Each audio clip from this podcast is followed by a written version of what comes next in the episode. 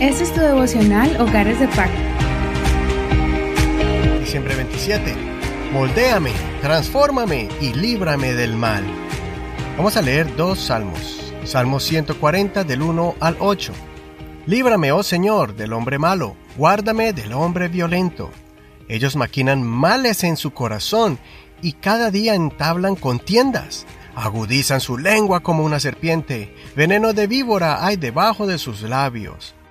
Guárdame, oh Señor, de manos del impío, protégeme del hombre violento, quienes han planeado trastornar mis pasos. Los arrogantes me han escondido trampa y cuerdas, han tendido red junto a la senda y me han puesto lazos.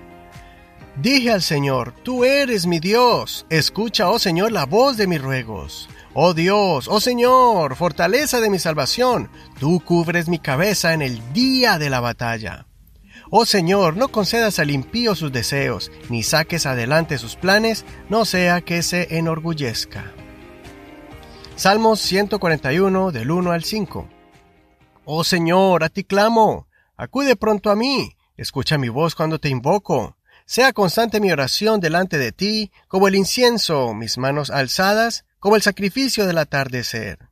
Pon, oh Señor, guardia en mi boca, guarda la puerta de mis labios. No dejes que mi corazón se incline a cosa mala para hacer cosas perversas con los hombres que obran iniquidad. No coma yo de sus manjares. Que el justo me castigue y me reprenda será un favor, pero que el aceite del impío no embellezca mi cabeza, pues mi oración será continuamente contra sus maldades. El Salmo 140 es un salmo difícil de leer, no porque cueste entenderlo, sino en pensar el sufrimiento que estaba viviendo el salmista. Él describe una situación muy difícil porque estaba siendo atacado de diferentes formas y de diferentes maneras. Y no son ataques de personas que simplemente están hablando mal de él, pero más que eso quieren destruir su vida y quieren que él muera. Él los llama personas violentas y hace una descripción de ellos. Por ejemplo, ellos hacen planes malévolos para buscar la caída de él. Ellos son sagaces, astutos para cometer el mal y engañar para destruir. Por eso él pone su confianza en el Señor, clamando por su pronto socorro. Recuerda que tenemos un adversario tú y yo. Él quiere matar, robar y destruir, destruir nuestras vidas y también nuestras familias. El enemigo de nuestras almas quiere que caigas en sus engaños para que así tu hogar sea afectado y dividido. No se lo permitas. Refúgiate en la roca de nuestra salvación. Pasando al Salmo 141, podemos ver que también es un clamor, pero este es diferente. Es una plegaria para que el Señor lo moldee, lo afirme y lo haga un mejor creyente. Él presenta sus oraciones con una actitud de humillación, como una ofrenda y olor agradable a Él.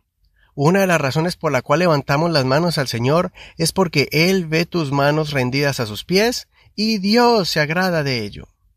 También el salmista pide al Señor prudencia al hablar, pues es consciente que muchos de los problemas que sufrimos son causados por una boca que pronuncia palabras imprudentes. Sigamos su ejemplo, para que podamos ser ese faro que guíe las almas de nuestra familia, dando calma con nuestras palabras en tiempos de tempestad y neblina. Además, Él sabe que el corazón es inclinado al mal. Por eso no confía en sí mismo, sino que ruega al Señor que lo guíe, que enderezca sus pasos y lo corrija si por alguna razón se está desviando.